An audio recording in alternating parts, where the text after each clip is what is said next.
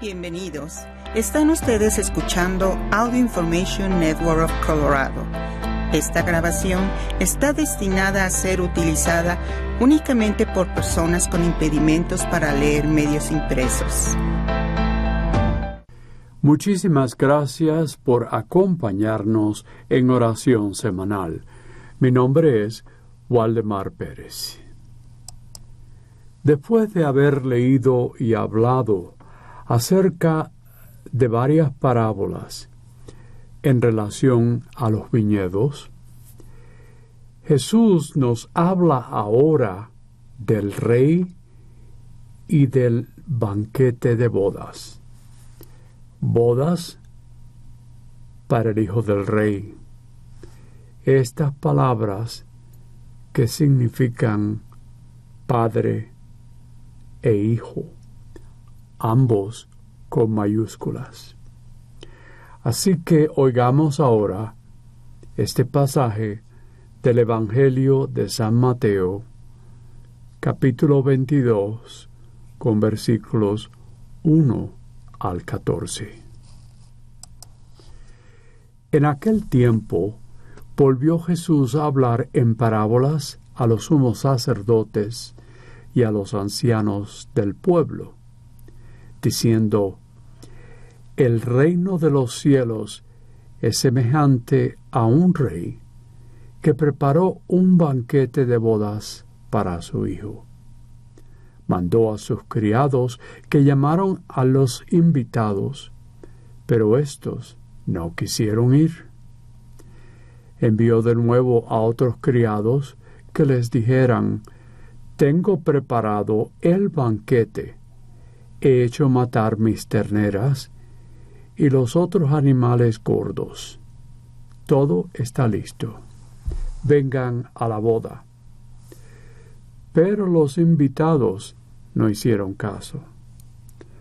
Uno se fue a su campo, otro a su negocio, y los demás se les echaron encima a los criados, los insultaron y los mataron.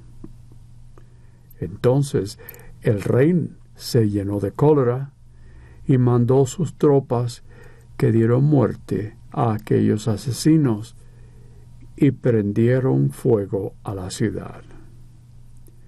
Luego les dijo a sus criados, La boda está preparada, pero los que habían sido invitados no fueron dignos. Salgan pues a las cruces de los caminos y conviden al banquete de bodas a todos los que encuentren. Los criados salieron a los caminos y reunieron a todos los que encontraron, malos y buenos, y la sala del banquete se llenó de convidados. Cuando el rey entró a saludar a los convidados, vio entre ellos a un hombre que no iba vestido con traje de fiesta y le preguntó, Amigo, ¿cómo has entrado aquí sin traje de fiesta? Aquel hombre se quedó callado. Entonces el rey dijo a los criados, Átenlo de pies y manos, arrójenlo fuera de las, a las tinieblas.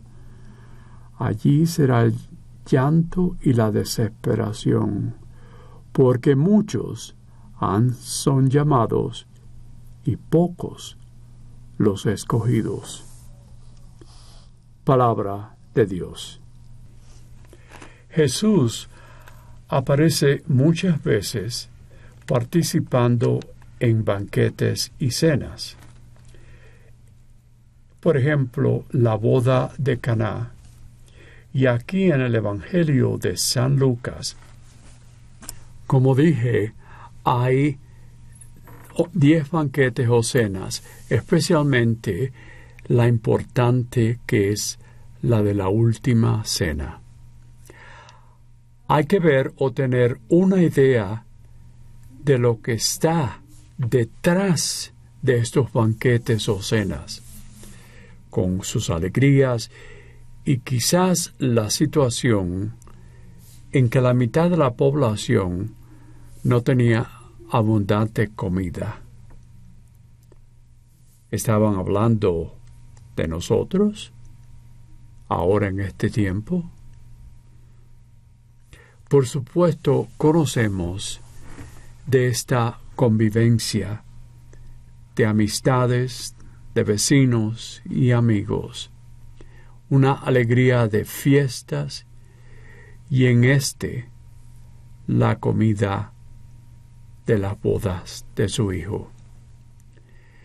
Es aquí que vemos cómo Jesús usa imágenes que eran familiares para aquellos oyentes, especialmente donde se elimina, bueno, por el momento, el sufrimiento y la muerte. Y también hemos oído esa parte en que el rey está encolerizado cuando no se aparecen ninguno de los invitados que él ha mandado. Bueno, hay que preguntarse, ¿no haríamos nosotros lo mismo? Una cena de bodas, un evento para el príncipe que la gente recordaría por muchos años. Espero que muchos oyentes conocen de esto porque lo han tenido personalmente. Situaciones como esta, cuántas bodas hemos ido.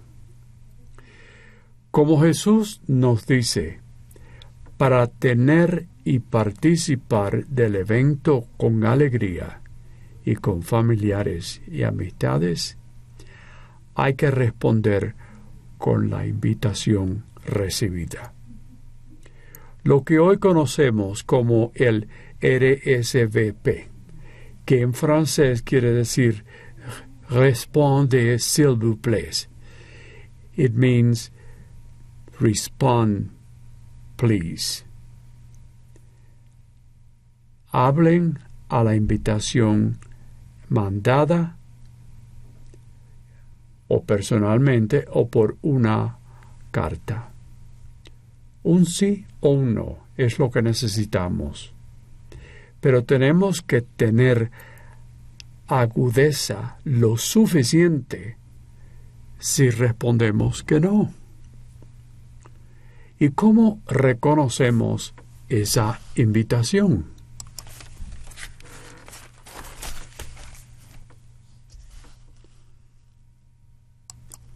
una invitación que nos lleva por una carta o personalmente. Algo que recibimos de nuestro Señor Jesucristo en las Escrituras, en lo, en lo que hemos, conocemos bastante bien. Bueno, pensemos solamente unas ideas. Por ejemplo, vengan a mí los que se sienten agobiados y cargados, porque yo los aliviaré. O quizás otra, yo soy el buen pastor, el pastor cuyas ovejas oyen la voz de su pastor y lo siguen. O quizás otra, tenemos la invitación que aparece en el Sermón de la Montaña, cuando Jesús nos dice, el que oye mis palabras sin ponerlas en prácticas y construyó su casa entonces sobre la arena. Eso de Mateo 7, versículo 24, así. O quizás a lo mejor olvidamos la del libro del Apocalipsis, el capítulo 3 que nos dice, miro que estoy a la puerta y llamo.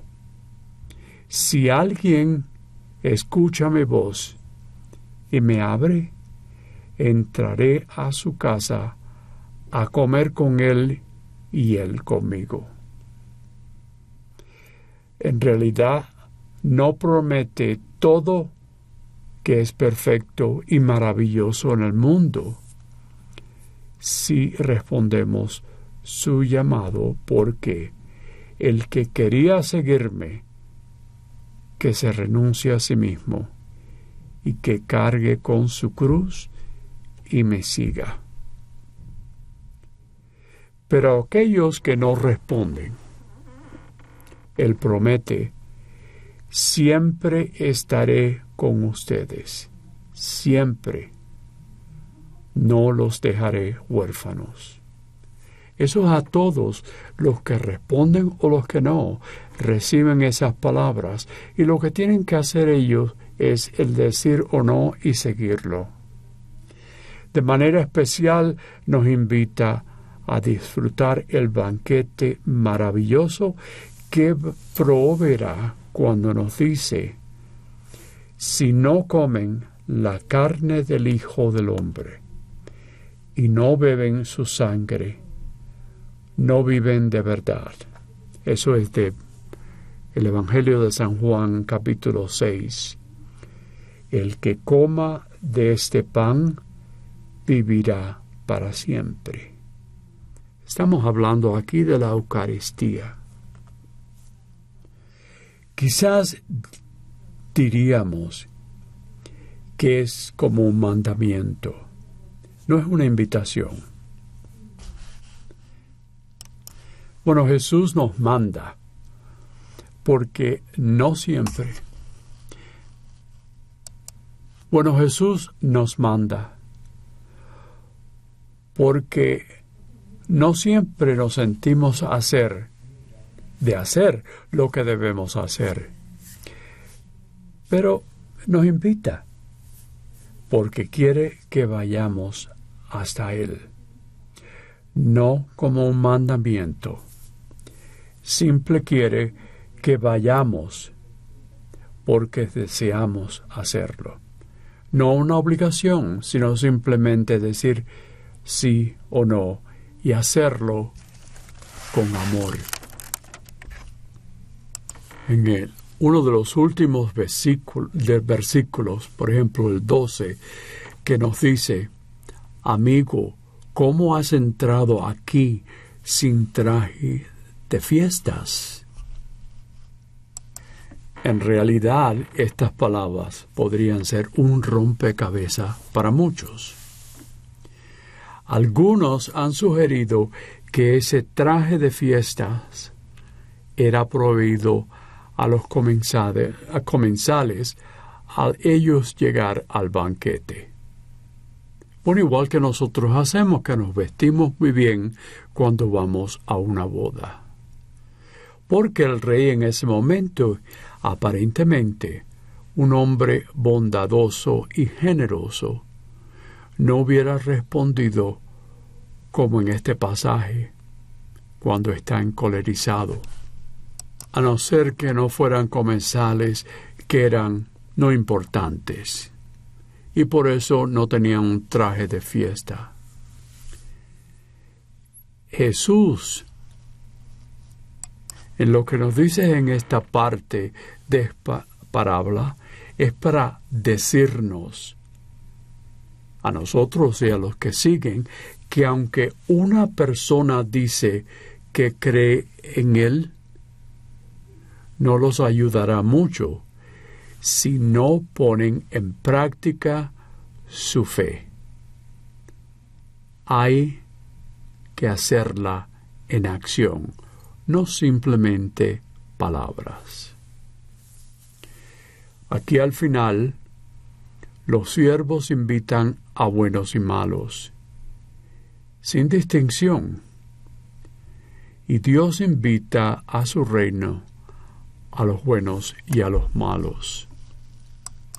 Bueno, Jesús sabemos que convivía en sus comidas con los pecadores aquellos que cogían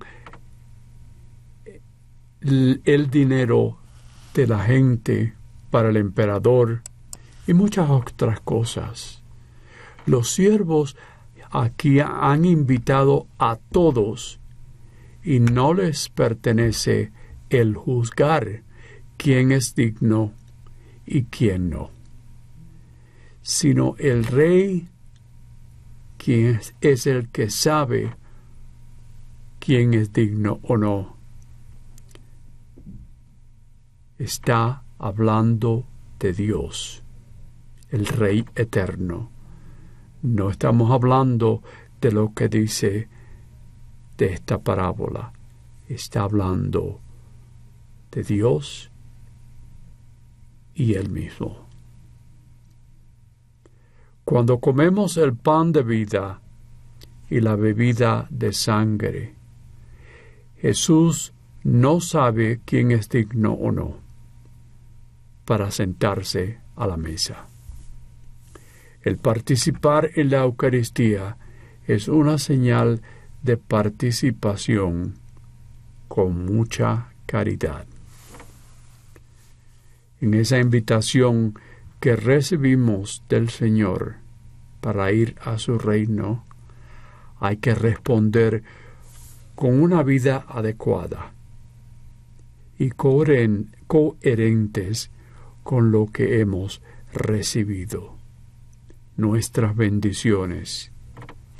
Y ese vestido recibido es necesario para participar en totalidad como si fuera una entrada para ir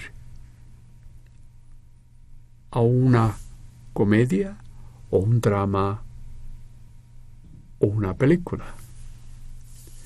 ¿Cómo está nuestro traje? Que ese banquete que venimos hoy, comiendo su cuerpo y viviendo, bebiendo su sangre, nos lleve al eterno banquete al que ha sido preparado para todos aquellos que han dado su entrada.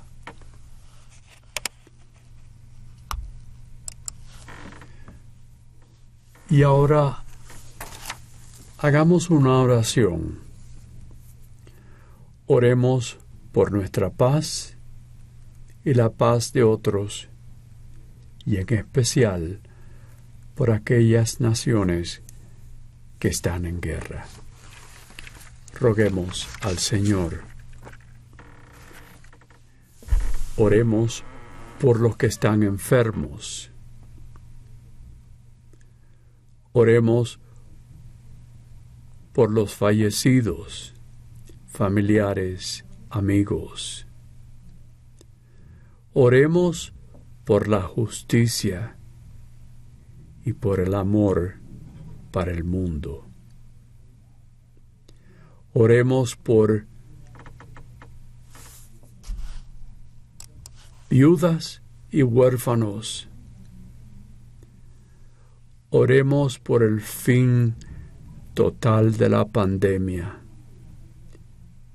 Y si lo sabemos de alguien, que lo ayudamos, que lo ayudemos a poder resolverlo. Oremos pues los que tienen autoridad por sus pueblos, por su gente. Oremos por el principio de este otoño.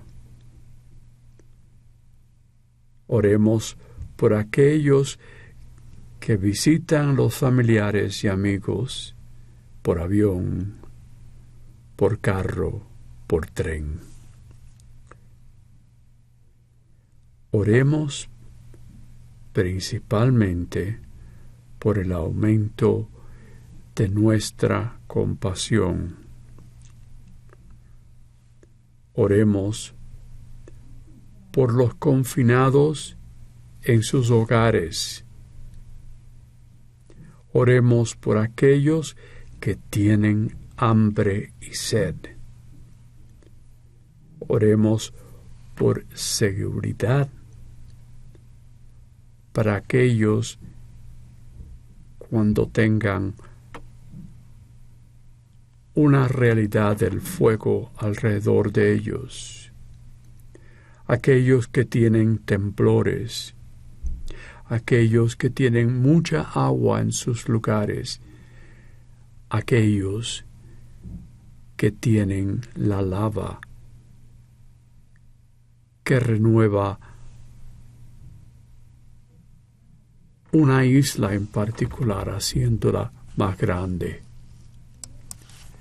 Y ahora te pedimos, Dios de generosidad y amor, nos llamas a ser discípulos de tu Hijo Jesús y también ser corresponsales de todos tus dones.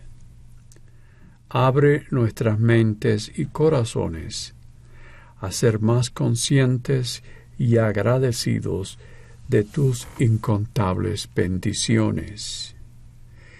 Transfórmanos por el poder de tu Espíritu a una vida de corresponsabilidad llevada por una oración llena de fe, de servicio al prójimo y de poder compartir con generosidad.